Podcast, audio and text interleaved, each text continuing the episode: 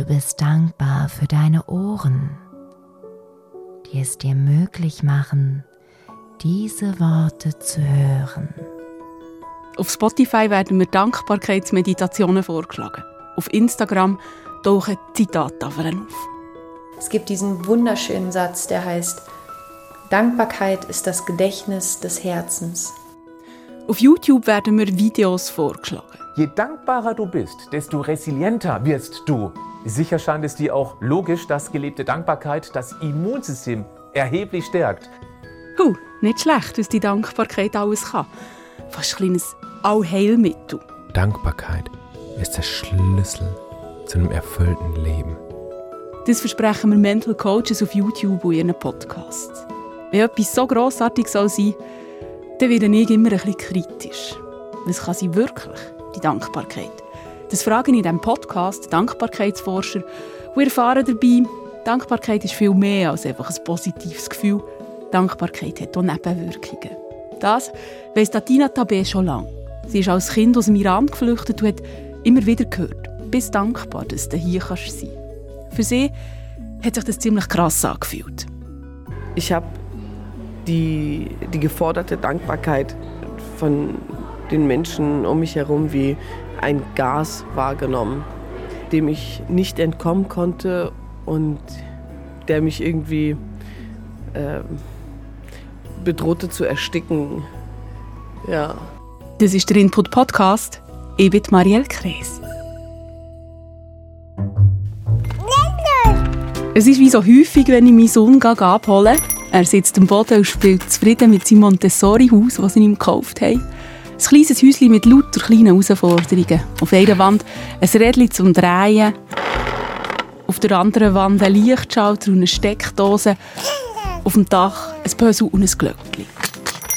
Sein Liebste ist der Klettverschluss. Mein Mann seine Eltern sind beide gestorben.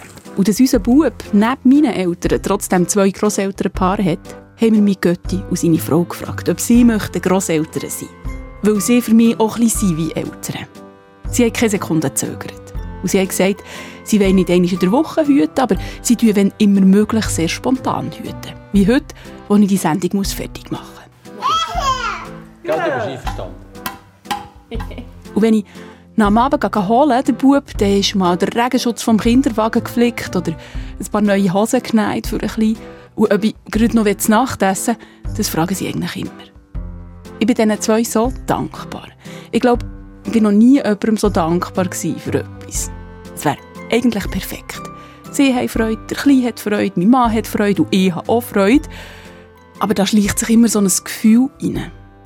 Schuld. Jedes Mal, wenn ich sie frage, dann denke ich, irgendwie muss ich doch etwas im gleichen Maß zurückgeben. Die Sache vom Nehmen und vom Geben. Das Ganze wieder in Balance bringen. Heute habe ich das Mikrofon mitgenommen zur Helene und zum Götti Rudi.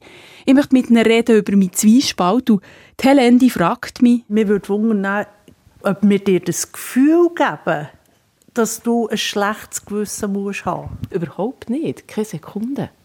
Ich habe wirklich das Gefühl, dass das ganz fest bei mir ist. Keine Sekunde. Weil das wäre mir schon, eigentlich schon noch wichtig. Nein, ich frage mich natürlich schon, woher das, das kommt, das immer das Aufwiegeln. Und ich habe schon das Gefühl, dass bei uns daheim ist schon ein Merci immer sehr wichtig, sehr, sehr hoch geschrieben worden. Ich frage mich, spielt da beim Merci sagen oder eben beim Gefühl, habe nicht genug Merci sagen, die Sozialisierung eine Rolle? Und ganz generell, was passiert da? Warum, wenn wir so häufig die Sachen in die Balance bringen, können wir vielleicht einfach nicht nur dankbar sein. Ich suche einen, der mir da weiterhelfen kann. Alles klar. Das ist der Henning Freund. Er ist Psychotherapeut und forscht in Deutschland seit zehn Jahren zum Thema Dankbarkeit. Mit einem Kollegen hat er zu Forschungszwecken ein Dankbarkeitstrainingsprogramm entwickelt. Ein Training, wo die Probanden fünf Wochen lang ein Dankbarkeitstagebuch führen. Also aufschreiben, für was sie dankbar sind. Und zum Programm gehört auch jede Woche verschiedene Übungen zum Thema Dankbarkeit machen, zum Beispiel Fantasiereise. Also sich an eine sehr, sehr dankbare Situation in seinem Leben zu erinnern im Rahmen einer Imaginationsübung und das tatsächlich mit allen Sinnen nochmal durchzuerleben, um diese, dieses Gefühl der Dankbarkeit zu erleben. Durch das Üben kann man Dankbarkeit also lernen. Das ist mal ein Punkt, den ich im Gespräch mit dem Henning Freund lehre, aber das ist nicht das Resultat von seiner Forschung. Das ist es anders. Wir haben geguckt, wie verändert sich das Ausmaß von Sorgen und Grübeln. Das heißt, wir haben in unsere Studie Menschen eingeschlossen, die sehr stark unter negativen kreisenden Gedanken wie Sorgen und Grübeln leiden. Und wir konnten tatsächlich im Vergleich zu einer Wartegruppe zeigen, dass es einen deutlichen Rückgang an Sorgen und Grübeln für diejenigen gab, die an diesem Training teilgenommen haben. Nicht nur am Ende des Trainings, sondern dieser Effekt hielt sogar drei bis sechs Monate an. Dankbarkeit hilft also gegen Grübeln. Und es gibt noch viel mehr, was sie so können, die Dankbarkeit, wenn man mal ein bisschen googeln Wer dankbar ist, macht mehr Sport, hat weniger chronische Schmerzen, hat weniger Stress, tiefere einen tieferen Blutdruck, weniger Angst, weniger Entzündungen, einen besseren Herzschlag. Psychologie hat Dankbarkeit noch gar nicht so lange auf dem Schirm. Etwa 20 Jahre. Der erste Anstoß dazu hat der US-Psychologe Martin Seligman gegeben. 1999 hat er einen aufsehenerregenden Vortrag gehalten und dafür plädiert, die Psychologie soll sich doch nicht mit den Defekten der Seele befassen, sondern mit den freudigen Seiten der Seele. Die erste Studie zur Dankbarkeit ist 2003 veröffentlicht worden. Eine Studie, die zeigt, die Leute, die zwei Wochen lang jeden Abend aufgeschrieben haben, für was sie dankbar sind, die haben mehr Lebensfreude gespürt, eine größere Zuversicht, die Anforderungen der nächsten Woche besser zu meistern. Und sie haben sich stärker verbunden gefühlt mit anderen Menschen. Und der Schlaf hat sich verbessert. Was die Forschung über die Jahre herausgefunden hat, das geben Mental Coaches auf YouTube, Instagram und ihren Podcasts weiter. Ziemlich abgebrochen. Dankbarkeit ist der Schlüssel zu einem erfüllten Leben. Dankbarkeit ist halt ein dankbares Thema, das sich scheinbar gut verkauft im ganzen Hype um die Achtsamkeit. Und was sich auch gut verkauft in schwierigen Zeiten. Das zeigt die Forschung. Wir werden dankbarer, wenn die Zeiten schwieriger sind. Wenn du mehr auf dich achten möchtest, schlanker und fitter werden willst, dann hilft es, dankbarer zu werden. Also schlank macht ja noch gerade Dankbarkeit. Es scheint irgendwie schon, als wäre Dankbarkeit so ein Allheilmittel. Was ist dran an dem Dankbarkeitshype? Ist das gerechtfertigt? Hat Dankbarkeit wirklich so eine grosse Wirkung? Das frage ich der Henning Freund, der Dankbarkeitsforscher. Er sagt, ja, die Forschung die hat wirklich unheimlich viele Wirkungen von der Dankbarkeit herausgefunden, aber wenn man sich genau anschaut, und das hat man sich schon in Meta-Analysen auch angeschaut, sind diese Effekte nicht riesig groß, sondern sie sind eher klein. Und das heißt, wenn wir einen Hype um Dankbarkeit machen, dann ist es nicht mehr gerechtfertigt. Dankbarkeit ist kein Allheilmittel, Dankbarkeit ist kein Allheilmittel, sagt der Henning Freund. Die Effekte sind nicht ganz so groß, wie die Mental Coaches gerne propagieren. Und der Henning Freund, der Dankbarkeitsforscher, sagt, auch ganz wichtig, es geht bei der Dankbarkeit nicht darum, einfach unkritisch alles super zu finden, das Leben durch eine rosarote Brille anzuschauen. Nein, wir haben es genannt, es geht darum, die Fairness der Wahrnehmung wiederherzustellen. Das meint, viele Menschen haben tatsächlich eher nur Aufmerksamkeit auf das Kritische, auf das Schwierige, auf das Bedrückende im Leben. Das ist vielleicht auch evolutionär angelegt, diese Richtung, sich vorzubereiten auf das Schwierige.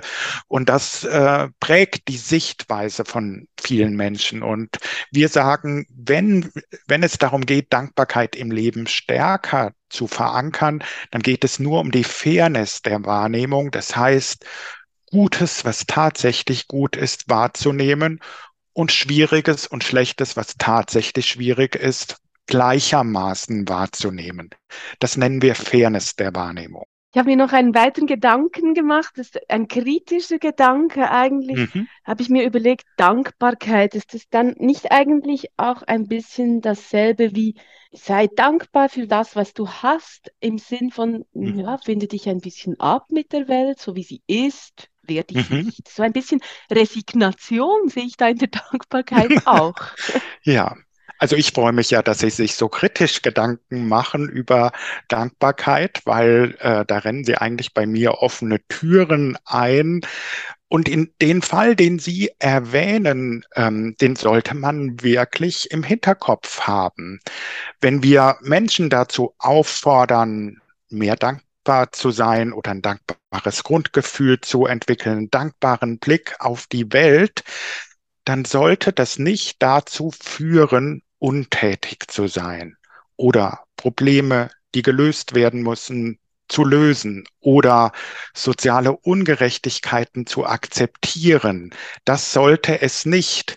Und in unserem Trainingsprogramm haben wir das auch gesehen. Wir haben gedacht, wenn wir Leute fünf, sechs Wochen zur Dankbarkeit anleiten, dann müssen wir auch sagen, Dankbarkeit hat Nebenwirkungen. So nannten wir das.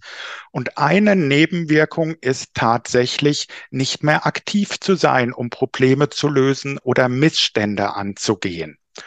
Eine andere Nebenwirkung von Dankbarkeit kann sein, berechtigten Ärger nicht mehr richtig auszudrücken. Und wenn Ärger berechtigt ist, dann muss er ausgedrückt werden. Wenn Traurigkeit berechtigt ist, dann muss sie ausgedrückt werden und sollte nicht von einem dankbaren Grundgefühl, weil alles doch irgendwie gut ist, übertüncht werden. Und das haben wir als Nebenwirkung von Dankbarkeit äh, bezeichnet. Und ich glaube, eine ganz gute Kombination ist, wenn wir die Tugend der Dankbarkeit entwickeln, aber auch die Tugend, moralische Missstände oder soziale Missstände oder Probleme, die in der Welt sind, auch gleichzeitig anzugehen. Also diese Kombination, die, die ist sehr wünschenswert. Zurück ins Wohnzimmer vom Götti Rudi und der Helen, den Bonus-Grosseltern, die sich so rührend um unseren Sohn kümmern. Ich frage sie, ob sie von mir eigentlich ein Merci erwarten. Der Götti hat eine ganz klare Meinung. Wenn Dankbarkeit erwartet wird oder dass es einen Druck gibt, dass man dankbar sein sollte, wenn Dankbarkeit nicht frei ist, einfach ein freies Gefühl ist, dann geht das kostbare Gefühl kaputt. Also das heisst, ihr erwartet kein Merci von mir? Nein, es gibt einfach so ein soziales Gefüge, wo es alles Geben und Nehmen. Also wenn die Herzlichkeit einseitig ist, irgendwann verkümmert sie dann. Und Dankbarkeit und Herzlichkeit gehören für mich irgendwo ein zusammen und ist ja so äh, ein gegenseitiger Austausch. Ist das etwas, was ihr nachvollziehen könnt? Dass ich so wie, ihr gebt mir ja überhaupt nicht das Gefühl, aber dass ich so wie in eine Schuld reinkomme, dass ich wie das Gefühl habe, ich muss euch etwas geben? Oder ist das etwas, wo ich sage, hm, verstehe ich nicht? Oder? Ähm, ich kann das sehr gut nachvollziehen. Es ist, ich kann dazu auch, auch wieder ein Beispiel sagen aus, ähm, aus meiner Jugend. Äh, ein Beispiel von, von meiner eigenen Mutter, wo ich eigentlich immer ein bedauert habe, dass sie Dankbarkeit immer hat müssen abgelten musste wenn man meiner Mutter etwas zu gut hat, da, dann hat sie es nicht mit einem Merci können werten. Es hat immer für alles ein Kuvert gegeben. Das war auf der einen Seite etwas noch Schönes gewesen, so, ja, hast du gewusst, ja, jetzt gibt, es gibt einfach einen Batzen oder es gibt wieder äh, etwas, hast du auch wieder etwas Tolles können Gänkel davon oder, oder es auf die Seite tun und es sparen Aber manchmal wäre es doch einfach auch schön, wenn man einfach, wenn ein Merci würde lange. Kannst du das annehmen? Also weißt, in, Umge in, in Umkehrung kannst du dir etwas rausziehen. Du sagst, ich kann Merci sagen, ohne dass ich dann irgendwie in ein komisches Gefühl reinkomme. Ja, ich finde schon. Äh, für mich ist eigentlich eine Umarmung viel mehr wert. Oder nachher zusammen etwas dürfen zu erleben, was ganz schön war, jetzt auch mit dir, Marielle, in diesem letzten Jahr, ist unsere Beziehung. Und unsere Beziehung ist gewachsen. Und das ist doch einfach nur schön. Mir denkt etwas ganz Wesentliches, das, was Helen gesagt hat, wegen äh, der Qualität von einem Merci. Also gesprochenes Merci oder ein geschriebenes Merci ist für mich etwas, wenn es von Herzen kommt und nicht einfach nur so ein zwungenes, äh, muss jetzt noch Merci sagen. Wenn man den Kindern antrainiert, dass sie müssen Merci sagen, schon sich, ja, vielleicht gar nicht empfinden, hat für mich einen sehr hohen Wert und ist für mich werthaltiger als ein 10er oder 20 oder 50er Nötchen. Das Geld ist austauschbar und ist irgendwann weg. Aber wenn man es schafft, von Herz zu Herz können Merci sagen oder das Gefühl ausdrücken, ist es ein bleibender Wert, den ich in mir habe, den ich nachher kann. Wie ein Notgroschen in mir, wenn es mir mal nicht so gut geht, kann ich an die vielen schönen Momente denken, wo ich ein Merci bekommen habe oder ein schönes Gefühl bekommen habe. Und dann kann ich auch schwierigere Zeiten ertragen, wo ich so viel in mir inne schöne Gefühle, die nachher den Schatten weit überdecken. Das ist wie ein angehäuftes Sparkapital. Beide finden, für sie ist es ja nicht nur ein Geben, für sie ist es so ein Überkommen. Ich bin nicht nur der Kita, wo ich die Kinder abstellen kann, nachher nicht mehr. Äh, wir wollen ja nachher auch die, die können geniessen Nicht nur das Kind, sondern auch die, dass du auch Zeit hast für uns. Und das ist, das ist ein gewisser Austausch nachher. Das macht echt das Kostbare daran. Und das gibt ein familiäres Gefühl. Und wenn der ihm anstrahlt, das ist schon kostbar, dass äh, das wahnsinnig viel Entgelt ist für, für den Aufwand, den man macht.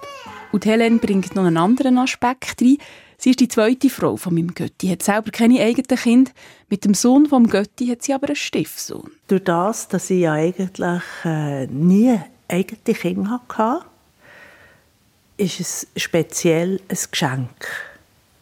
Wo du uns vor, vor einem Jahr gefragt hast, ob wir Wahlgrosseltern möchten sein, habe ich eigentlich gefunden, es ist unglaublich, als, als kinderlose Frau nachher dürfen einen Stiefsohn haben und jetzt noch dürfen ein Wahlgrosskind haben und jetzt in den nächsten Tagen, es rührt mich sehr, jetzt in den nächsten Tagen noch dürfen Stiefgroßmutter zu werden. Also, was kann einem denn Schöneres passieren im Leben? Und ja, das ist etwas ganz, ist ein wunderbares Gefühl. Und da erwarte ich auch nichts zurück. Es ist einfach schön, dass es so ist. Es tut gut, das zu hören und es ist ein einfacher, dankbar zu sein, ohne das ewige Hinterfragen, jetzt, wenn ich höre, was es am Gegenüber bringt. Und doch bleibe ich noch hängen an dieser Nebenwirkung von der Dankbarkeit, dass sich ein Schuldgefühl hineinschleicht.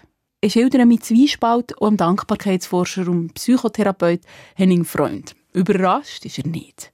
Ähm, also da berichten Sie ein mittlerweile ganz gut bekanntes Phänomen, dass Dankbarkeit eben nicht immer nur ein gutes Gefühl ist, ein angenehmes Gefühl, ein Glücksgefühl, sondern dass Dankbarkeit tatsächlich in speziellen Situationen des Lebens tatsächlich als ein gemischtes Gefühl daherkommt, dass sich positive und negative Gefühle miteinander mischen können.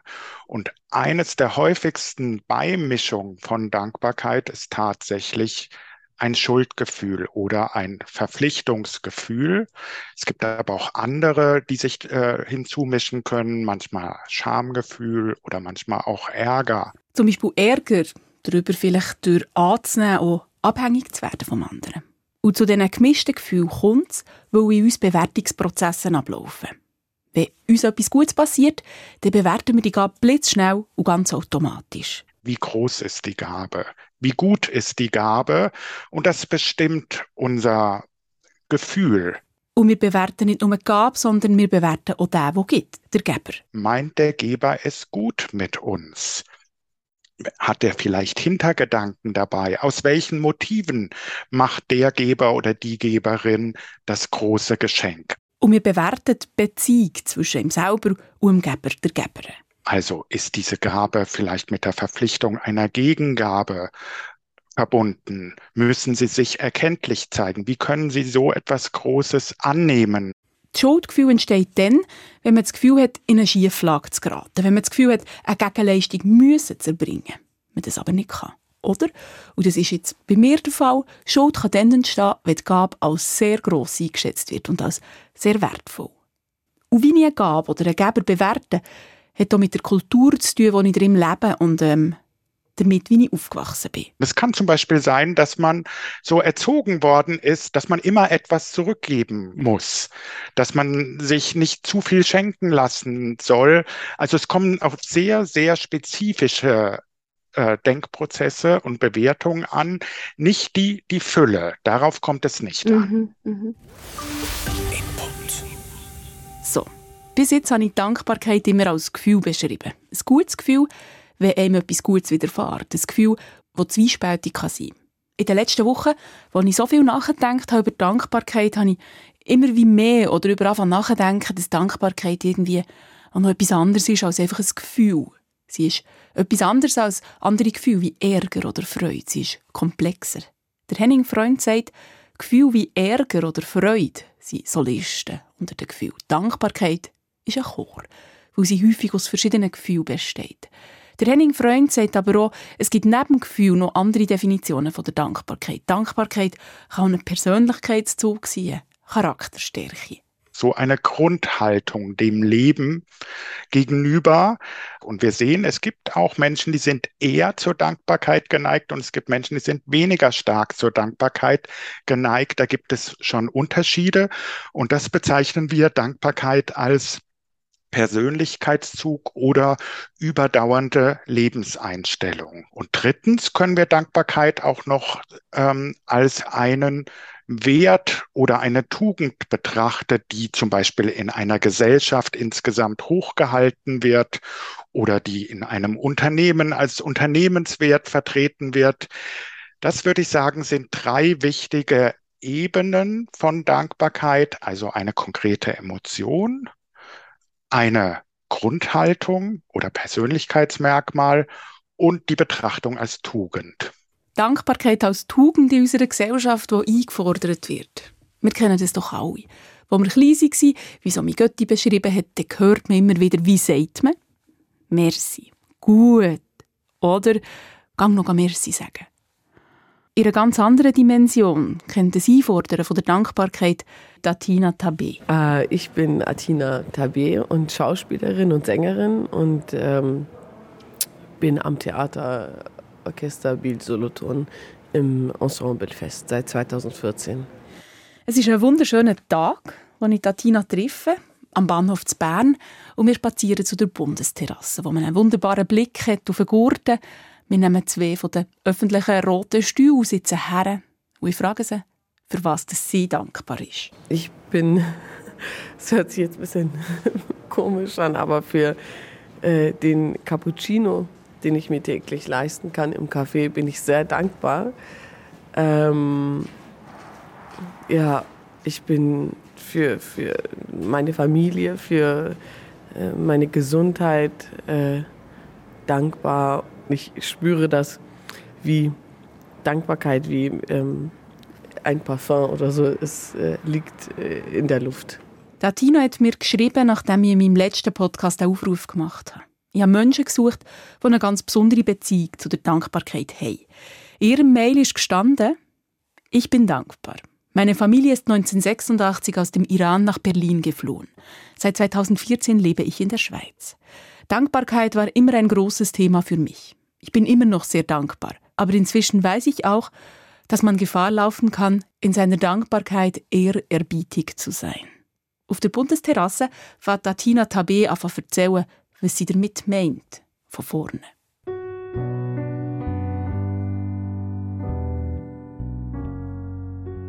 Gerüche, Sprache, Menschen, ähm, Musik. Das sind Bilder, die Tatina Tabe von ihrer Heimat hat, vom Iran. Es sind sehr, sehr frühe Erinnerungen. Zweijährig war sie, wo ihre Eltern mit ihr und ihrer Schwester geflohen sind. Nach Berlin. Und von ihrer neuen Heimat, Berlin. Und von dort hat sie Erinnerungen. Ich kann mich vor allem an Tränen erinnern, aber an Tränen, die nicht geweint wurden. Ich, ich erinnere mich an meine Eltern, die äh, ganz schwer vermisst haben, weil sie ja alles, wirklich alles zurückgelassen haben. Geschwister, Familie, äh, Freunde,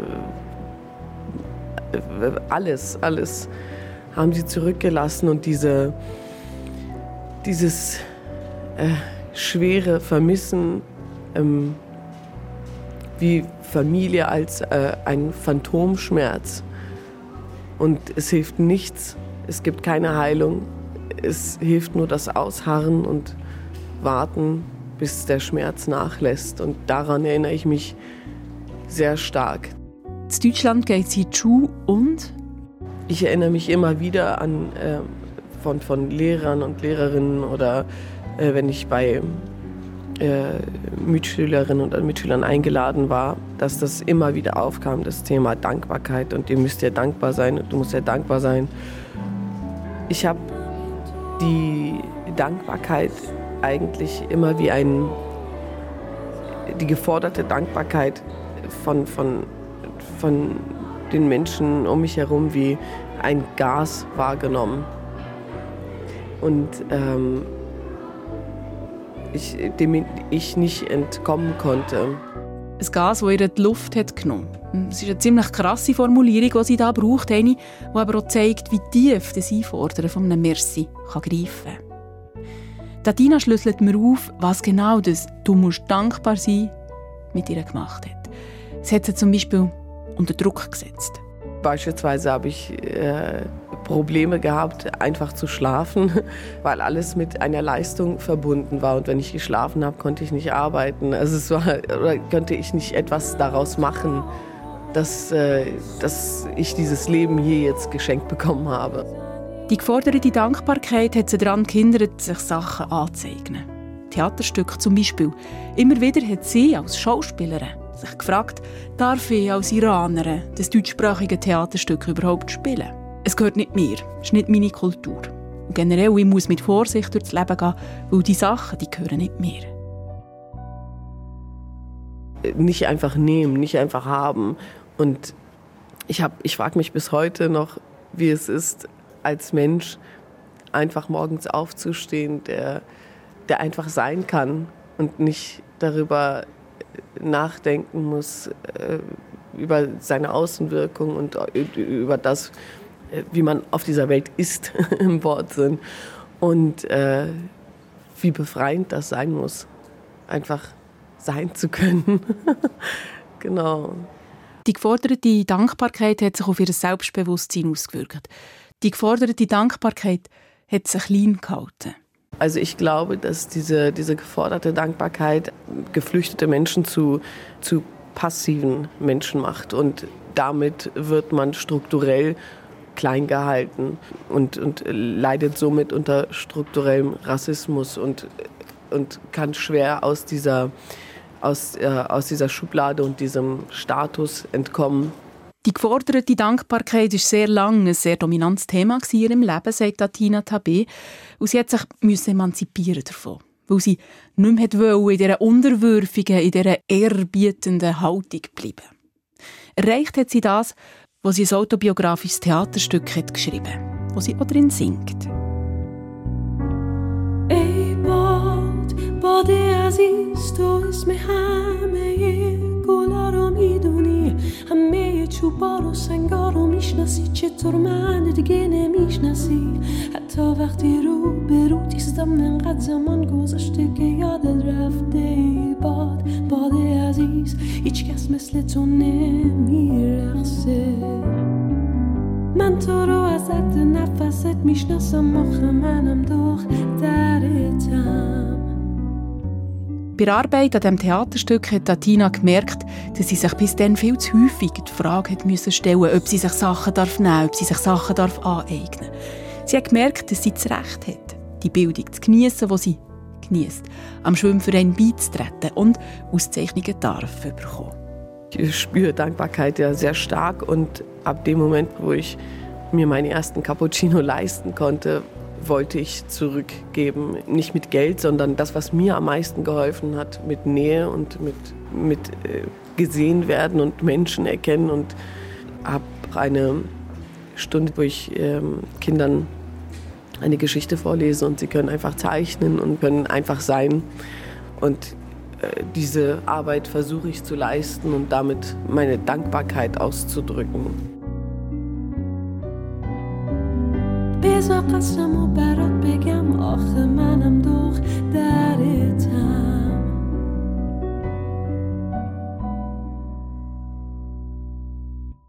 Es war eine berührende Begegnung mit der Atina Tabé. Eine, die mich darüber nachdenken wie viel Geflohenen es sich so geht. Jetzt so.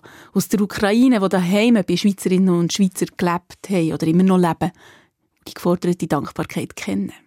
Ich teile meine Gedanken mit dem Psychotherapeut und dem Dankbarkeitsforscher Henning Freund. Sollten Flüchtlinge oder Asylsuchende dankbar sein.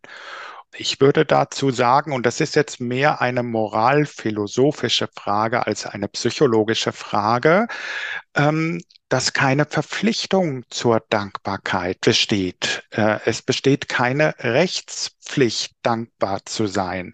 Diese Person, die Sie eben, von der Sie erzählt haben, die hat es Recht auf Asyl angenommen. Und wenn man ein Recht in Anspruch nimmt, muss man im Prinzip dafür nicht dankbar sein. Also es besteht keine Rechtspflicht zur Dankbarkeit und vor allem auch keine Pflicht, Dankbarkeit tief zu empfinden, weil ähm, Dankbarkeitsempfinden kann man nicht verordnen.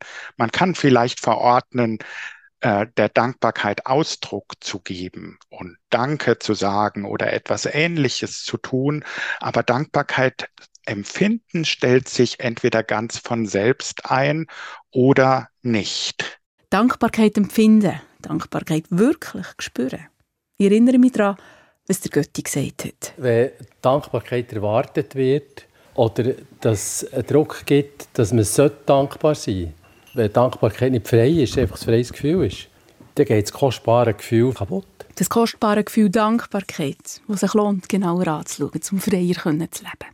Das nicht nur positiv ist, wie all die Mental Coaches versprechen, sondern eben ein paar komplex ist und sich kann mischen mit anderen und mit negativen Gefühlen. Und trotzdem, oder vielleicht gerade wegen dem, ein wichtiges Schmiermittel ist in unserer Gesellschaft. Input. So, ich sage, ganz im Mut von diesem Podcast, merci für zuzuhören. Und wie immer, schreibt mir, wenn ihr etwas möchtet loswerden zu meinem Podcast auf input.srf3.ch oder auch, wenn ihr eine Idee habt für eine Sendung. Ich bin Marielle Kreis. Und nächste Woche geht es bei meiner Kollegin Franziska Engelhardt um das Singen. Wie haben Sie es mit Singen? Oh, nicht gut. Ich kann leider nicht singen. Nein, ich kann nicht singen. Nein, danke. Nein, singen kann ich sowieso nicht. Oder besser gesagt, ums Nicht-Singen. Ich frage mich, wieso ist das so, dass wir als Kind schamlos vor anderen unsere Lieblingslieder singen, wie da mein fünfjähriger Sohn.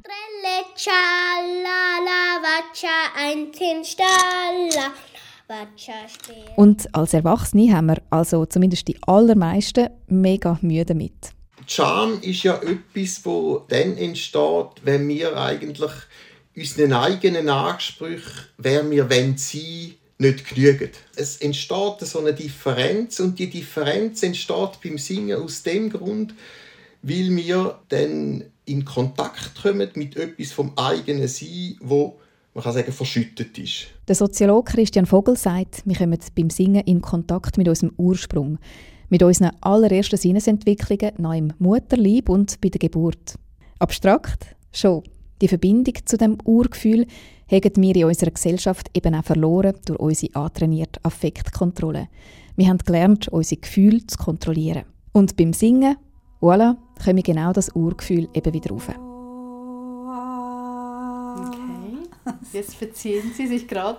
Ja, ja, ich spüre es auch, wie die Scham raufkommt, als ich da bei einer Musiktherapeutin einen kleinen Selbstversuch mache. Die nächste Sendung hat aber nicht nur schräge Töne, sondern auch viel Sinnliches, was Singen ja eigentlich vor allem ist. Und wir schauen, wieso es sich lohnt, Scham zu überwinden und mehr zu singen.